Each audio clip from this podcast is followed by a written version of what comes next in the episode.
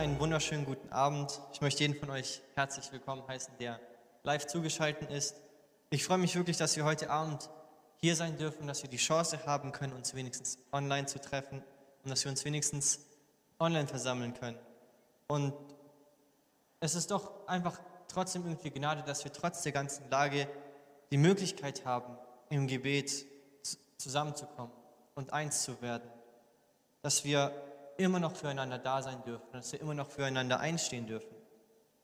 Und ja, ich habe heute etwas vorbereitet und meine Absicht dahinter ist, dass es euch ermutigt. Und es ist halt manchmal so, dass in Zeiten, in denen wir isoliert sind, dass wir nicht so viel mit anderen Leuten in Kontakt sind und dass wir nicht so viel mit anderen reden können. Und oft ist es so, dass in dieser Isolation kommen Fragen auf und wir fragen uns, warum ist es so und was ist hier passiert? Und wir werden von diesen Fragen einfach überwältigt und wir wissen nicht mehr, wo oben und wo unten ist. Und oft werden wir dann zu Petrus und wir richten unser Blick ab von, von Jesus auf die Umstände, die uns ja, umzingeln gefühlt, auf die Probleme, auf die Nöte, auf die Krankheiten und wir fangen an zu sinken, weil unser Blick nicht mehr auf das fokussiert ist, was eigentlich zählt. Und deshalb habe ich heute etwas vorbereitet, mit dem ich einfach erreichen will, dass eure Seele erfrischt wird und dass ihr neue Hoffnung bekommt in eurer Situation, in der ihr seid. Mich persönlich in der Vorbereitung ähm, hat es alles wirklich ermutigt und ich hoffe, dasselbe geschieht auch bei euch, je nachdem, wie ich meine Gedanken ausdrücken kann. Aber bevor wir weitermachen, möchte ich einfach noch für den Abend beten, für Gottes Wort beten und ja, einfach, dass Gott sich durch sein Wort in uns verherrlicht. Danke, Vater Herr, dass wir heute Abend hier sein dürfen. Danke für dein wunderbares Wort, das uns selbst in der Not erquicken kann und selbst in der Not neue Kraft schenken kann. Ich danke dir, dass du einfach mit uns bist. Ich danke dir, dass du heute Abend bei uns bist, dass du unter uns bist, in jedem Wohnzimmer, in jedem Kinderzimmer oder wo auch immer wir jetzt gerade deinem Wort zuhören. Herr, danke, dass deine Gegenwart da ist, Herr, dass du überall gleichzeitig bist und dennoch direkt bei uns sein kannst. Ich danke dir, Herr, dass wir heute erwarten dürfen, dass wir offene Herzen haben und dass dein Wort uns wirklich ermutigt, Herr, in dieser schon fast hoffnungslosen Zeit zur Zeit. Und ich danke dir, dass du uns begegnen wirst in deinem Wort. In deinem Namen bete ich und ich danke dir vom ganzen Herzen. Amen. Genau. Und wie schon gesagt oder erwähnt, ist es oft so, dass wir in Isolation ziemlich viele Fragen haben. Und ich denke, Fragen beantwortet man am besten mit Gegenfragen. Und vielleicht fragt ihr euch, wieso passiert das alles gerade? Warum kommt es zu einer Pandemie? Oder vielleicht habt ihr selbst persönlich noch Probleme, die euch überwältigen. Und dann kommen euch Fragen so, warum, warum lässt Gott es zu? Und wieso passiert so etwas mir, einem Kind Gottes? Und was ich heute machen will, ich möchte euch einfach mit drei Fragen erneut an dieses große Ganze erinnern, an ein größeres Bild, an den größeren Plan, den Gott mit uns hat. Und wir werden drei Fragen anschauen. Wir werden uns erstmal die Frage anschauen, wie war es damals? Wir werden diese beantworten.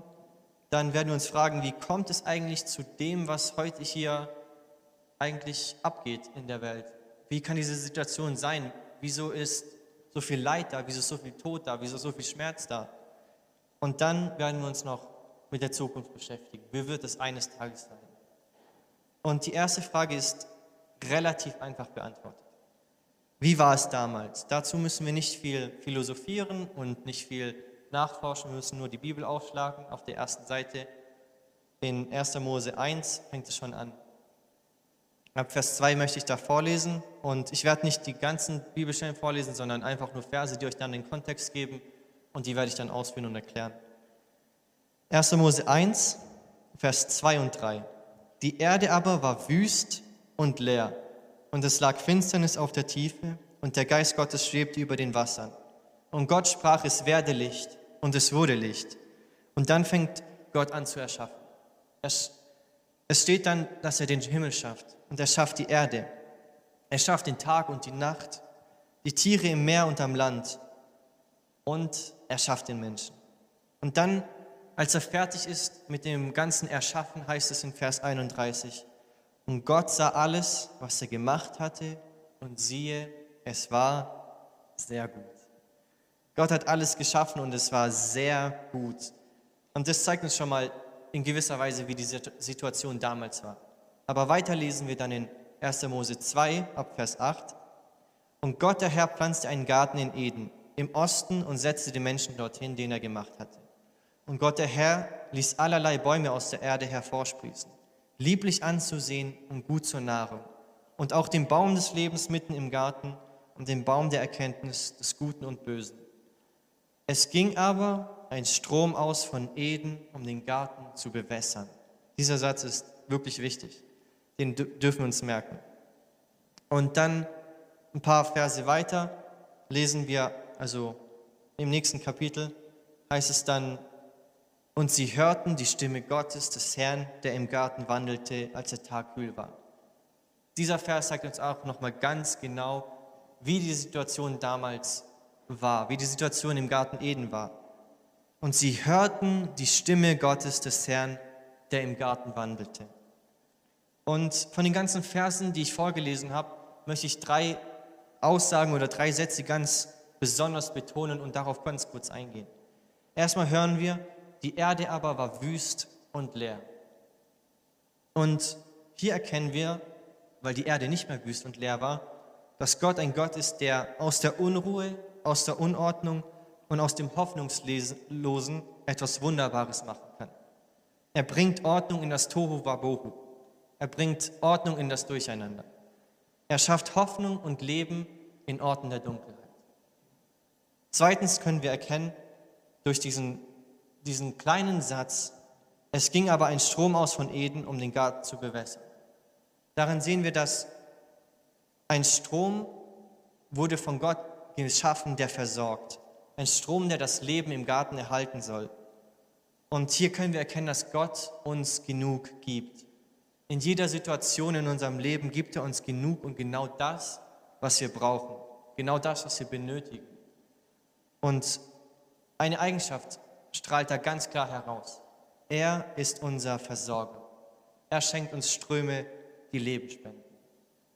Und die dritte Sache, die wir ganz klar erkennen dürfen, die uns einfach schließen lässt, wie es damals war, ist, und sie hörten die Stimme Gottes des Herrn, der im Garten wandelte. Gott war mitten unter ihnen.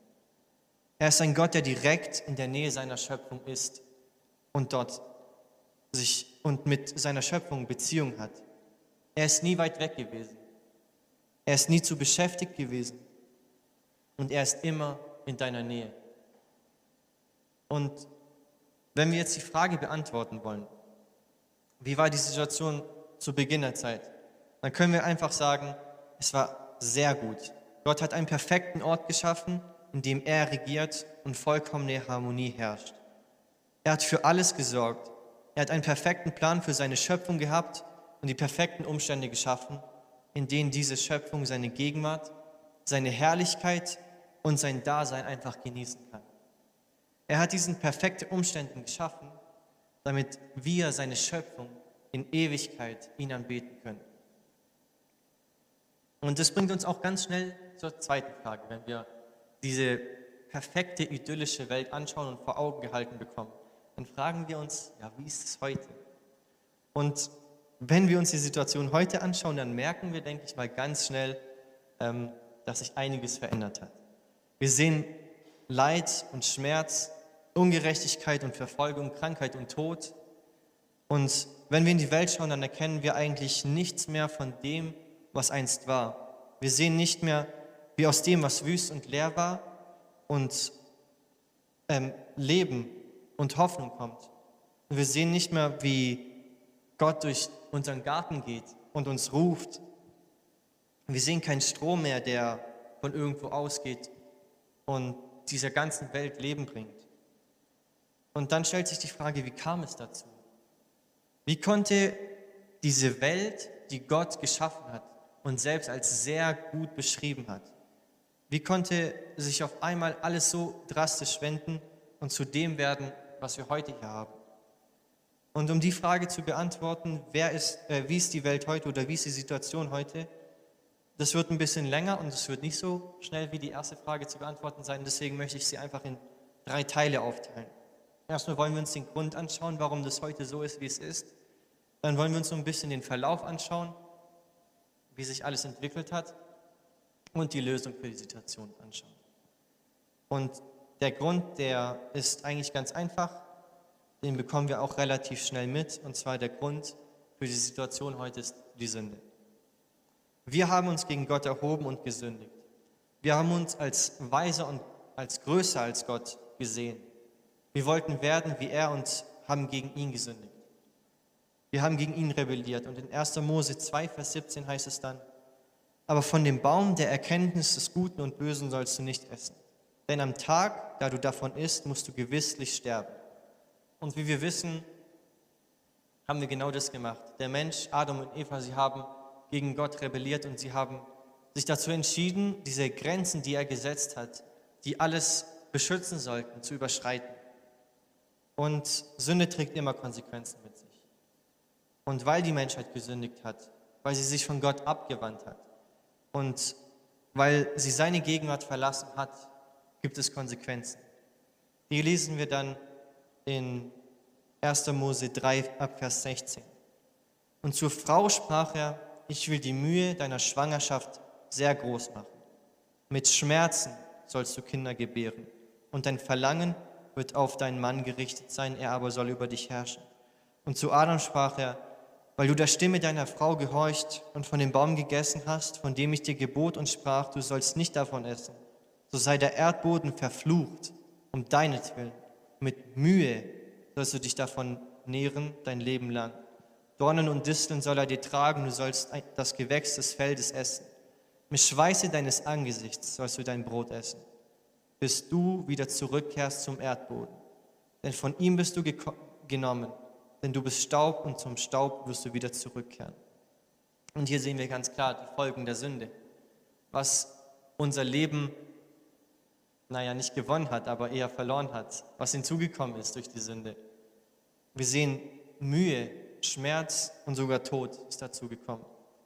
Indem Sünde in unser Leben kam, kamen auch diese ganzen Leiden, die wir ständig um uns herum sehen.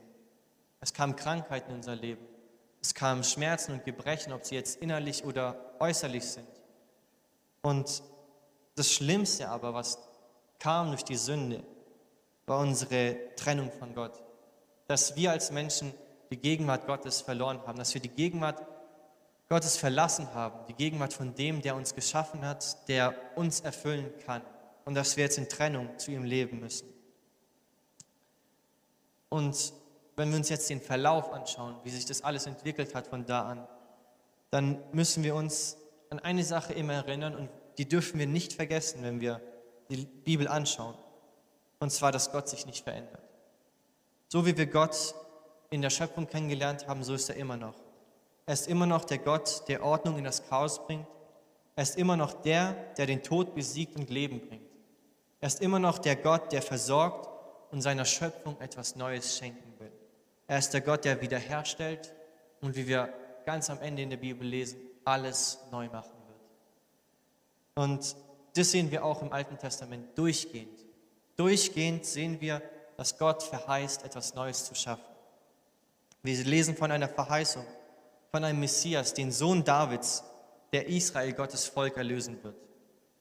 Er wird sie von ihrer Sünde befreien und etwas Neues schaffen. Es wird jemand kommen, der sich für die Sünden der vielen bestrafen lässt, um sie von ihrer Schuld zu befreien, wie es in Jesaja 53 heißt, was wir vorhin gehört haben. Und ein sehr eindrückliches und wirklich überwältigendes Buch in dem Sinne, das uns erklärt und zeigt, was Gott vorbereitet hat und was Gott schaffen will, ist Hesekiel. In diesem Buch sehen wir sehr bildlich, was Gott alles neu schaffen will. Ganz besonders ist es, weil Hesekiel ganz klar und bewusst diese bildliche Sprache benutzt, die wir aus der Schöpfungsgeschichte sehen. Und damit lässt er uns ähm, verstehen, dass Gott neues Leben zu seinem Volk bringen will. Er möchte etwas Neues schaffen. Und hier möchte ich einfach Hesekiel 47 lesen. Man kann schon viel früher anfangen bei Hesekiel. Hesekiel hat eine Riesengeschichte. Und gegen Ende von Hesekiel sehen wir, dass Gott einfach ein Versprechen gibt, dass er die Herzen Israels neu machen wird. Dann sehen wir, wie Hesekiel zu toten Knochen spricht und es wird lebendig. Das zeigt uns, dass Gott eine neue Kreatur schaffen will, einen neuen Menschen in uns schaffen will. Und in Hesekiel 47 sehen wir dann noch ein Gleichnis, das er uns gibt oder ein Beispiel, eine Prophetie, ein Versprechen, das er der Menschheit, dem Volk Gottes gibt. Und die Situation ist nämlich so, dass der Tempel zerstört wurde durch einen Angriff von Babylon. Und in dieser Situation begegnet Gott Hesekiel und er gibt ihm diese Vision. Und Hesekiel schreibt dann in Vers 47 ab Vers 1, ich werde nicht das ganze Kapitel lesen, sondern nur wirklich Schnitte, Abschnitte, die wichtig sind und auch teilweise erklären. Da heißt es nämlich in Vers 1, und er führte mich zum Eingang des Tempels zurück. Und siehe, da floss unter der Schwelle des Hauses Wasser heraus nach Osten hin. Denn die Vorderseite des Hauses lag gegen Osten und das Wasser floss hinab unterhalb der südlichen Seite des Hauses, südlich vom Altar. Wir sehen diesen neuen Tempel. Obwohl der alte zerstört ist, sehen wir, dass Ezekiel sieht einen neuen Tempel, einen größeren, einen besseren Tempel. Und dieser Tempel, von diesem Tempel geht Wasser aus. Und das Wasser fließt hinab südlich der Seite des Hauses, heißt es. Und dann lesen wir weiter und wir sehen, dass Ezekiel geht diesen Fluss entlang und diesen Wasserstrom entlang und dieser Wasserstrom wird immer größer und immer größer und in Vers 5 heißt es dann, als er aber noch tausend Ellen maß, da war es ein Strom, den ich nicht durchschreiten konnte, denn das Wasser war so tief, dass man darin schwimmen musste, ein Strom, der nicht zu durchschreiten war. Da sprach er zu mir, hast du gesehen, Menschensohn? Und er führte mich und brachte mich wieder an das Ufer des Stromes zurück. Als ich nun zurückkehrte, siehe, da standen auf dieser und jener Seite am Ufer des Stromes sehr viele Bäume. Und hier können wir uns ganz kurz an die Geschichte vom Garten Eden zurückerinnern. Auch dort sehen wir, dass Gott einen Strom gegeben hatte. Und genau wie hier in dieser Vision hat auch dieser Strom ging von Eden aus und er hat sich ausgebreitet in viele Richtungen, heißt es dann. Und er hat Leben gebracht. Und genauso sehen wir das Gleiche hier, dass der Strom wird immer größer und dort, wo der Strom ist, da wird Leben sein. Und hier sehen wir, dass Gott einen Tempel schaffen wird und von diesem Tempel werden Ströme des lebendigen Wassers ausgehen. Und äh, von diesem Tempel wird Wasser ausgehen, das Leben schafft und erfrischt. Und wenn wir dann weiterlesen ab Vers 8, dann lesen wir, und er sprach zu mir, dieses Wasser fließt hinaus zum östlichen Kreis und ergießt sich über die Arava und mündet in ins tote Meer. Und wenn es ins Meer geflossen ist, dann wird das Wasser des Meeres gesund. Und es wird geschehen, alle lebendigen Wesen, alles, was sich dort tummelt, wohin dieses fließende Wasser kommt, kommen wird, das wird leben. Es wird auch sehr viele Fische geben, weil dieses Wasser dorthin kommt. Und er will alles gesund werden und leben, wohin dieser Strom kommt. Aber in diesem Strom auf beiden Seiten seines Ufers werden allerlei Bäume wachsen, von denen man isst, deren Blätter nicht verwelken und deren Früchte nicht aufhören werden. Alle Monate werden sie neu, neue Früchte bringen, denn ihr Wasser fließt aus dem Heiligtum. Ihre Früchte werden als Speise dienen und ihre Blätter als Heilmittel. Wir sehen hier diese Verheißung Gottes, dass er einen neuen Tempel schaffen wird und dass von diesem Tempel aus ein Strom ausgehen wird, der zum Segen vieler werden wird. Durch diesen Strom wird Leben geschaffen. Dieser, dieses Wasser gibt Hoffnung, gibt Kraft, es nährt jeden, der da hinkommt. Und um kurz festzuhalten, was wir bis jetzt festgestellt haben, um die Frage auch schlüssig zu beantworten, wir haben gesündigt und durch die Sünde kam Leid in die Welt. Gott ist aber ein Gott, der sich nicht verändert. Er ist der Gott, der wiederherstellt und Leben schenkt. Und sein Plan ist und war es nie, dass wir vergehen und von Krankheit und Tod geplagt sind, sondern er will, dass alles wiederhergestellt wird, indem er einen Messias sendet. Er wird einen neuen, es wird einen neuen Tempel geben, von dem ein Strom ausgeht, der vielen Menschen zum Guten dienen wird. Dieser Strom wird die ganze Welt zum Besseren dienen. Und um jetzt die Frage mal abschließen zu können, müssen wir uns kurz anschauen, wer dieser Messias überhaupt ist und was er gemacht hat und was er alles verheißen hat und was durch das, was er gemacht hat, alles geschehen ist. Und dieser Messias ist eine ganz besondere Person. Es ist ein Mensch, der, es ist eigentlich Gott. Es ist Gott, der Mensch geworden ist. Er kam auf diese Welt, Gott selbst kam auf diese Welt, hat seinen Thron verlassen, sein, seine Erhabenheit verlassen, hat sich niedriger gemacht, wurde Mensch. Und dieser Mensch erlebt ein Leben, das wir nicht leben konnten. Ein Leben ohne Fehler, ein Leben ohne Sünde. Genauso wie es in Jesaja hieß, nie kam ein schlechtes Wort über seine Lippen. Und dieser Mensch, eines Tages geht er ans Kreuz und am Kreuz trägt er die Lasten unserer Sünde, den Fluch unserer Sünde. Und er entmachtet den Tod. Und dieser Mensch heißt Jesus Christus. Und in Johannes 9, Vers 30 heißt es dann, nachdem er ein wenig von dem Essig genommen hatte, sagte er, es ist vollbracht. Dann neigte er den Kopf und starb. Und in diesem Moment wissen wir, dass der Preis wurde bezahlt, es ist vollbracht. Die Sünde wurde, der Zorn Gottes wurde getilgt und die Strafe der Sünde bezahlt. Die Krankheiten und alles, was wir durch den Fluch der Sünde in uns genommen haben und auf uns genommen haben, wurde von Jesus getragen.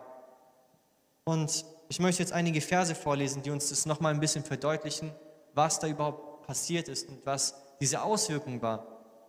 In Kolosser 2, Vers 13 heißt es, ja, Gott hat euch zusammen mit Christus lebendig gemacht.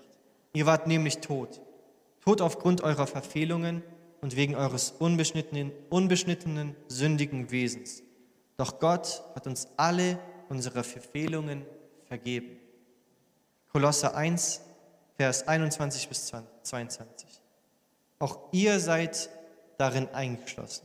Früher lebtet ihr fern von Gott und eure feindliche Haltung ihm gegenüber zeigte sich an all dem Bösen, was ihr getan habt. Doch jetzt hat Gott euch mit sich versöhnt durch den Tod, den Christus in seinem irdischen Körper auf sich nahm. Denn Gott möchte euch zu Menschen machen, die heilig und ohne irgendeinen Makel vor, vor ihn treten können und gegen die keine Anklage mehr erhoben werden kann. 1. Johannes 2, Vers 2. Denn er ist die Besänftigung für unsere Sünden. Und nicht nur für unsere, sondern auch für die Sünden der ganzen Welt. 2. Korinther 5, Vers 18. Das alles ist Gottes Werk. Er hat uns durch Christus mit sich selbst versöhnt und hat uns den Dienst der Versöhnung übertragen. Und noch Galater 3, Vers 13. Christus nun hat uns vom Fluch des Gesetzes losgekauft, in der er an unserer Stelle den Fluch getragen hat. Als Jesus am Kreuz war, hat er den Fluch getragen. Den Fluch, den wir aufgrund unserer Sünde, unserer Übertretungen, unserer Entscheidungen in unser Leben gebracht haben. Den hat er auf sich genommen. Den hat er getragen. Er wurde zur Sünde, damit wir seine Gerechtigkeit werden können. Damit wir Versöhnung mit Gott haben können. Damit wir frei in seine Gegenwart kommen. Er starb, damit wir neu werden können. Neue Geschöpfe. Damit wir etwas Neues werden können. Und jetzt möchte ich zwei Verse lesen, die, wenn wir den Kontext verstanden haben, einfach also mich persönlich, so überwältigt haben. Weil in 1. Korinther 3, Vers 16 heißt es, wisst ihr nicht, dass ihr der Tempel Gottes seid und dass Gottes Geist in eurer Mitte wohnt? Wer den Tempel Gottes zerstört, zerstört sich damit, weil er Gottes Gericht über sich bringt. Denn Gottes Tempel ist heilig und dieser heilige Tempel seid ihr. Und Jesus sagt selber in Johannes 7, Vers 38, wenn jemand an mich glaubt, werden aus seinem Inneren wie es in der Schrift heißt, Ströme von lebendigem Wasser fließen. Und wenn wir das Bild bis jetzt verstanden haben, dann sehen wir, dass wir sind der Tempel Gottes. Wir sind dazu berufen, hinauszugehen und der Welt ein Segen zu sein. Wir sind der Tempel und aus uns strömen Fließe des Ströme des lebendigen Wassers. Ströme, die Jesus uns gegeben hat, weil er uns wiederhergestellt hat, weil er uns vergeben hat, und wir haben sogar den Auftrag bekommen, hinauszugehen, ein Segen zu sein und Leuten zu dienen, Menschen zu dienen, so wie Jesus es getan hat. Egal wie gut oder schlecht sie sind, dass wir ihnen in Liebe begegnen und dass wir ihnen diesen Dienst bringen, den Gott an uns getan hat, dass wir ihnen zeigen, es gibt Leben, dass Jesus sie wiederherstellen will und dass sie durch das, was Gott in uns getan hat, sieht, dass sie sehen, dass Leben möglich ist, dass Wiederherstellung möglich ist. Und trotzdem sehen wir noch Leid in der Welt. Jesus hat alles auf sich genommen. Er hat einen Weg gemacht, damit wir neu gemacht werden können, damit Gottes Geist uns durchdringen kann und erfüllen kann, damit wir hinausgehen können und einen Dienst an die Menschheit machen können, um so viele Menschen wie möglich ein Teil Gottes Reiches werden zu lassen. Und obwohl Jesus alles getragen hat, obwohl die Sünden und die Krankheiten auf seinen Schultern lagen, trotzdem sehen wir noch Leid. Trotzdem sehen wir noch Tod und Krankheiten. Wir sehen noch Ungerechtigkeiten, Verfolgung. Und du fragst dich vielleicht, ist es das dann? Ist das alles, was ich in diesem Leben bekomme? Und du bist vielleicht unzufrieden und unerfüllt und frustriert und unruhig. Und du fragst dich, ist das das Leben, das ich gewählt habe? Ist es richtig, dass... Und du fragst dich immer mehr und irgendwann mal fällt uns auf, dass wir Jesus wie unsere gute Fee behandeln. Und wir denken, dass Gott im Himmel einfach Feenstaub über uns alle ausschütten wird und unsere größten Träume erfüllt. Und was passiert dann? Wir werden erwachsen und merken, dass Zeit und Zufälle uns allen passieren. Wir erkennen, dass der Regen sowohl auf die Gerechten als auch auf die Ungerechten fällt. Das bedeutet, schlechte Dinge widerfahren guten Menschen und gute Dinge widerfahren schlechten Menschen. Dieses Leben ist zerbrochen und beunruhigend und voll von selbstsüchtigen, sündigen Entscheidungen, die wir alle mal getroffen haben.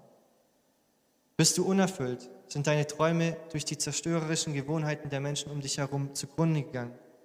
Fragst du dich, ob das alles ist, was das Leben dir bieten kann? Und meine Antwort ist vielleicht nicht die Antwort, die du dir erhoffst, aber ich kann mit dir auf bessere Tage hoffen. Ich kann für dich da sein. Ich kann mit dir beten. Aber nur eine, eine Sache kann ich dir versichern, dass das hier nicht dein Zuhause ist. Behandle dieses Leben nicht so, als wäre es dein Zuhause und als wäre es für immer da und wäre, als ob das die Ewigkeit wäre. Auch wenn Christus die Erlösung möglich gemacht hat und den Tod entmachtet hat, haben wir noch eine größere Hoffnung als dieses Leben. Eine Hoffnung, die uns Kraft in der Not gibt. Eine Hoffnung, die uns Kraft in der Verfolgung gibt. Eine Hoffnung, die uns sogar Kraft im Angesicht des Todes gibt. In Titus 2, Vers 13 lesen wir, seine Gnade führt euch dazu, dass ihr voll Sehnsucht auf die Erfüllung der Hoffnung warten, die unser höchstes Glück bedeutet, das Erscheinen unseres großen Gottes und Retters Jesus Christus in seiner ganzen Herrlichkeit. Philippa 3, Vers 20 bis 21. Wir dagegen sind Bürger des Himmels und vom Himmel her erwarten wir auch unseren Retter, Jesus Christus den Herrn. Er wird unseren unvollkommenen Körper umwandeln und wird ihn in, wird ihn seinem eigenen Körper gleich machen, der Gott des Herrlichkeit widerspiegelt. Er hat die Macht dazu, genauso wie er auch die Macht hat, das ganze Universum seiner Herrschaft zu unterstellen. Und ich glaube, wenn wir die Frage zusammenfassen wollen, dann ist es keine besonders tolle Antwort für den jetzigen Augenblick. Aber wir können sehen, dass wir sind schuld, dass die Sünde dieser, diese Welt zerstört.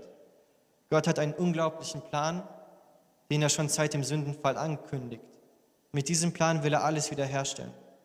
Und er erfüllt diesen Plan mit Jesus Christus.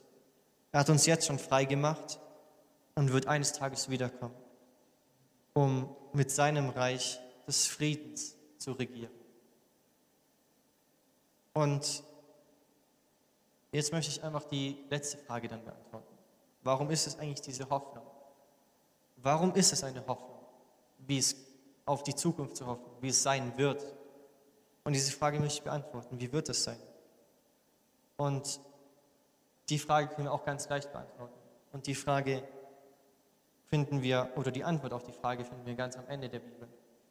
Nämlich in Offenbarung 21, ab Vers 1 sogar, da heißt es, danach sah ich einen neuen Himmel und eine neue Erde. Der frühere Himmel und die frühere Erde waren vergangen. Auch das Meer gab es nicht mehr. Ich sah die heilige Stadt, das neue Jerusalem von Gott aus dem Himmel herabkommen, schön wie eine Braut, die sich für ihren Bräutigam geschmückt hat.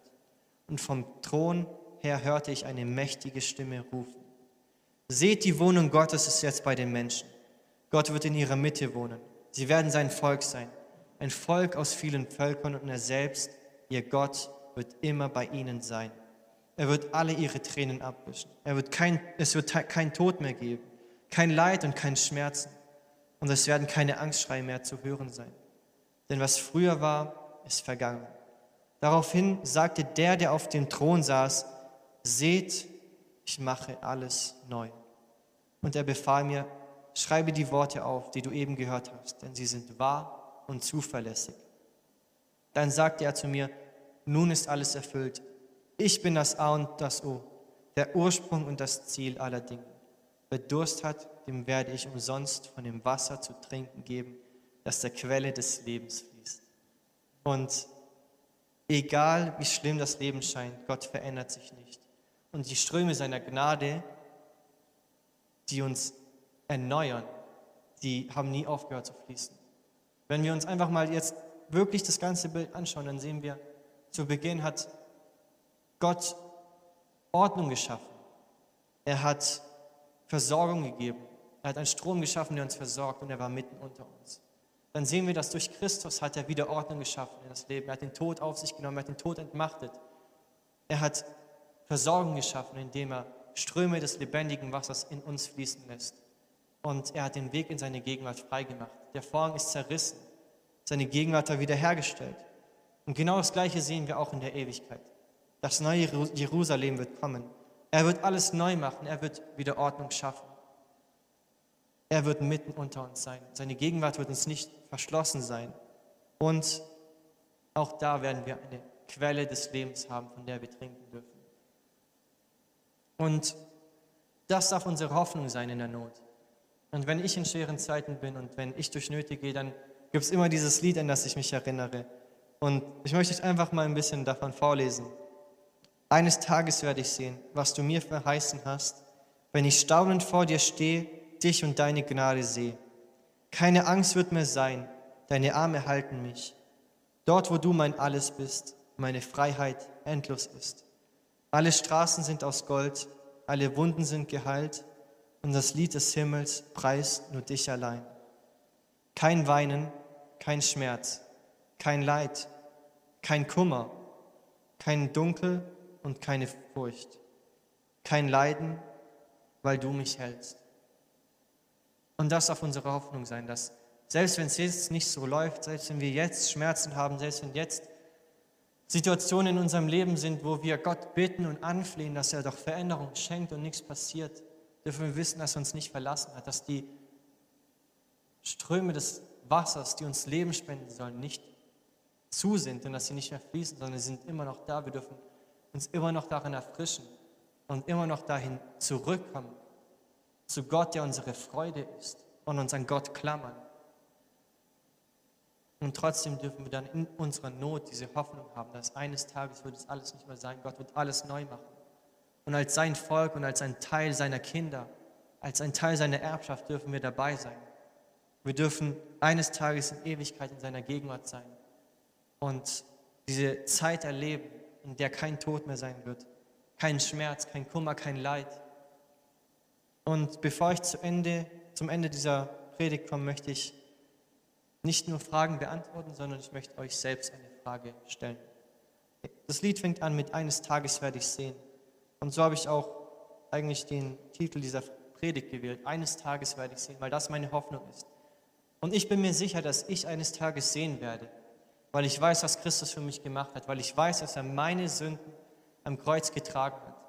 Egal, was für einen Fehler ich gemacht habe, ich weiß, er ist für mich gestorben.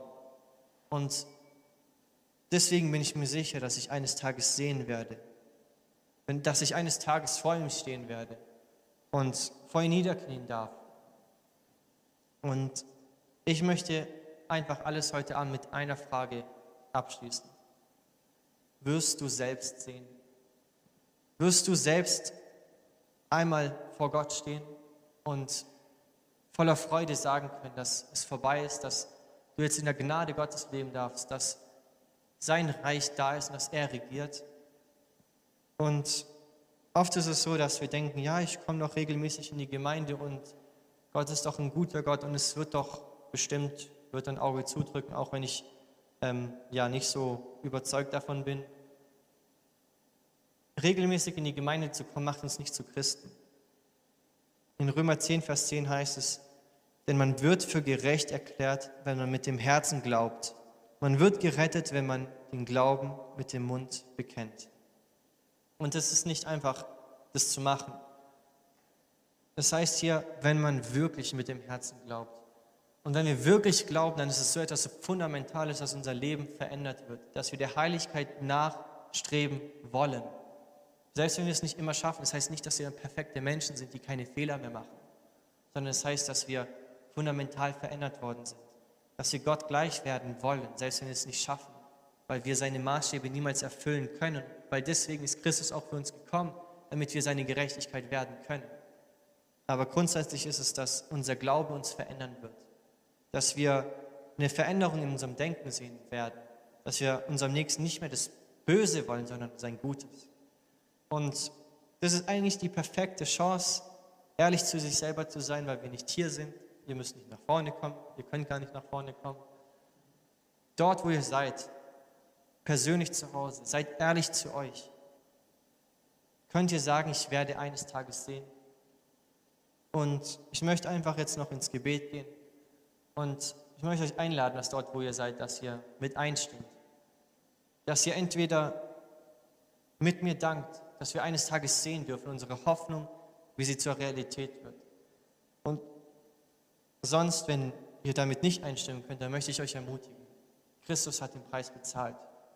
Und ich lese den Vers nochmal. Es heißt, denn man wird für gerecht erklärt, wenn man mit dem Herzen glaubt. Man wird gerettet, wenn man den Glauben mit dem Mund bekennt. Dort, wo du bist, wenn du sicher weißt, dass du kein Christ bist, dass du dich nicht ein Nachfolger Jesu nennen kannst, dann möchte ich dich ermutigen, das wirklich zu machen, dass du Gott neu dein Leben gibst oder zum ersten Mal. Und so möchte ich einfach ins Gebet gehen und für uns alle beten. Und seid ehrlich zu euch und lasst wirklich Gottes Wort in euch wirken. Danke, Vater, Herr, dass du einen so guten Plan hast. Danke, dass du alles am Kreuz bezahlt hast. Herr, ich danke dir, dass ich eines Tages vor dir stehen darf und dass ich jetzt schon sagen darf, eines Tages werde ich sehen. Und ich werde sehen, was du mir verheißen hast und wie es Realität wird. Ich werde sehen, Vater, wie du etwas Neues schaffst und dafür danke ich dir. Dass das meine Hoffnung sein darf. Dass das die Antwort auf meine Fragen sein darf, Herr, selbst wenn die Antwort erstmal scheint, dass es nicht ausreichend ist, Herr, aber du bist die Hoffnung. Egal wie schlimm es wird, Herr, du bist die Hoffnung. Und ich bitte, Herr, wirklich, dass du jeden Einzelnen, der zuhört, wirklich die Kraft schenkst und stark darin machst, Herr, dass egal wie groß, Herr, die Nöte werden, dass das auf ewig unsere Hoffnung ist, dass das auf ewig unser Eckstein ist, auf den wir gebaut haben. Herr, und ich bete auch für jeden Einzelnen, der sagt, ich bin mir nicht sicher, ob ich eines Tages sehen werde.